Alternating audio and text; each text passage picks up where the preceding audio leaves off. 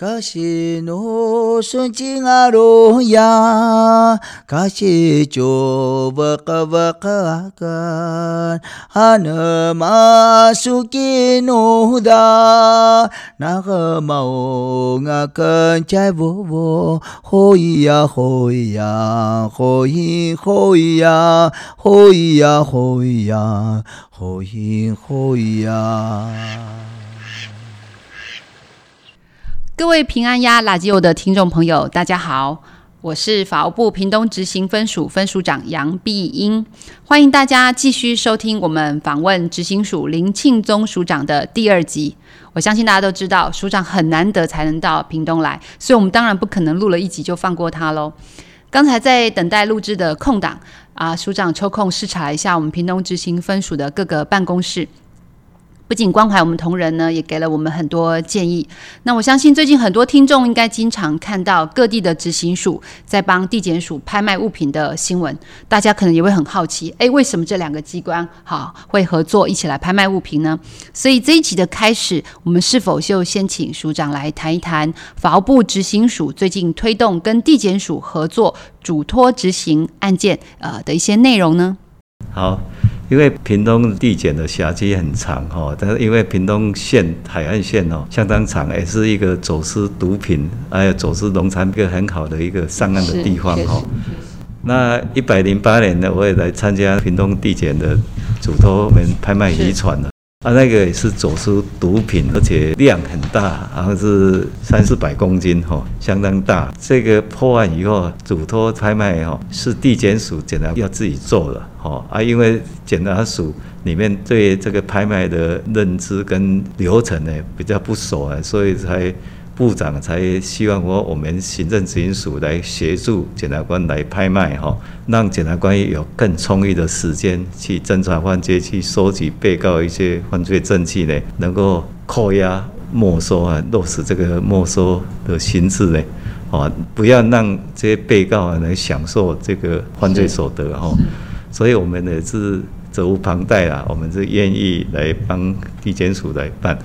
啊，所以我印象中是有两件都是走私毒品的，好啊，这个有顺利的拍卖出去。因为如果如果这个没有顺利拍卖，这个船舶停在外海，一方面对港口的安全，如果台风来了，船舶坏掉，堵塞那个港口的出路啊，对渔民的出路就造成危险。而一方面也是会造成环境的污染。这个不马上去处理，等到判决确定了，可能就变成一个废船，这价值就不高了哈。对这个挹注国库的收入也不是很好的一个现象。一方面也是解决地检署检察官对这个扣押误传的保管，赶快处理掉哈，妨碍他去侦查犯罪，还要担心这个船舶的保管。所以，我们不仅是屏东地检有接受那个检察官的的嘱托拍卖，其实我们在从一百零八年开始到现在，我们一共有接受地检署的嘱托拍卖是有两百五十一。一件呢，拍卖金额是四亿五千八百多万哈。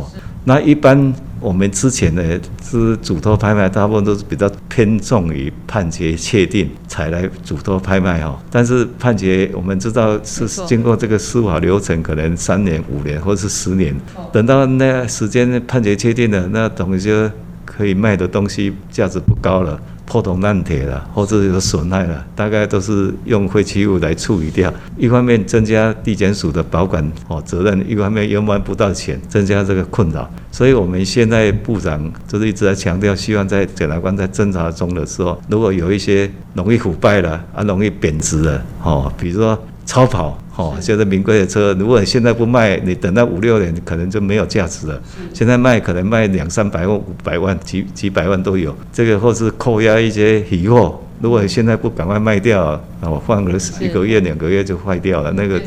哦，对呀，啊，那一种就是需要侦查中赶快来卖。好，所以我们现在卖的方式有一种是侦查中来嘱托我们，一个是判决确定以后来嘱托我们。啊，所以我们就是目前有这么好的一个绩效啊，因为跟地检署合作以后啊，哦，那个外界都看得到我们的努力啦，无形中对我们法务部的，还有检察机关，还有我们行政执行者机关的形象提升很大，让民众了解说，哎，真的有政府会做事啊，哈，这个检察官不仅还可以侦查犯罪，还可以哦拍卖物品。是署长刚好提到之前的这个成功联合拍卖的经验，刚好去年屏东地检就是侦办这个屏东县警局跨境最大的走私毒品案件，就有三百八十四公斤哦的 K 他命，那等于是在还没入境之前就拦截，然后还丢包嘛。那这个案子也就如同署长刚才讲的，他的这个犯罪的渔船就是嘱托我们屏东执行分署来拍卖，那我们也是署长给我们指导。哦，那我们后来很顺利的用溢价三倍拍卖出去，让承办的检察官可以专注的做侦查方面。那关于这个变价的部分，及时的去扣住这一个犯罪所得的部分，就由我们屏东执行分署来做。啊，那真的是一个很好的横向联系，也是保障我们全民的利益跟社会秩序安全。节目已经进行到尾声哈，我们相信听众已经都能够感受到，呃，署长对我们屏东执行分署的关怀。那署长本身自己也跟屏东地区有非常深的缘分。那不知道最后署长是不是可以跟我们谈一谈，对我们屏东执行分署的期许呢？同仁都很和善，大家的表现绩效都是在全国十三个分署都是前三名的，在一百零八年一还得过。政府为民服务奖，一般对我们公家机关的人衙门的心态，能够有得到这个政府服务奖，表示我们屏东分署的同仁呢，平常对来访的医务人哦，还有一些个案的哦利害关系呢，我们都是虽然你欠税欠款，但是我们还是很客气、很和善来接纳你啊，劝导你能够尽量来缴。啊，所以这个这是一个政府养的一个表现。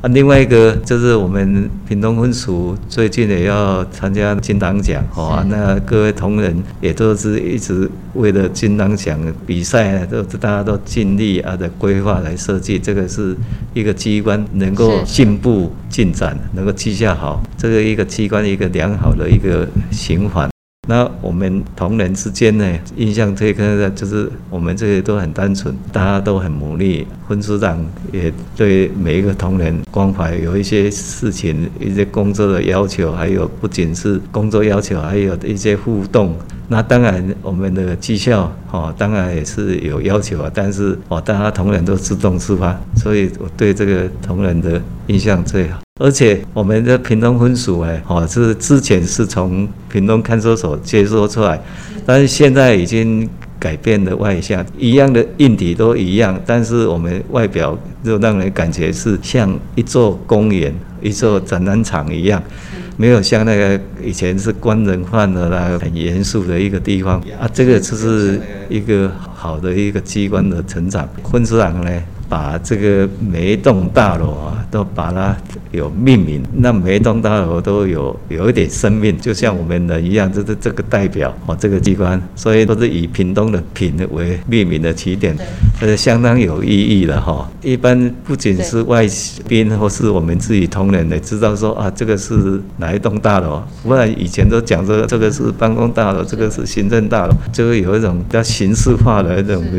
啊，这个是分署长带动，让这个机关更活泼、更正向。希望同仁也是对我们的机关有认同感，愿意来这里上班、来这里工作，哦，很快乐的上下班。这个是一个，我相信这个是很好一个活动。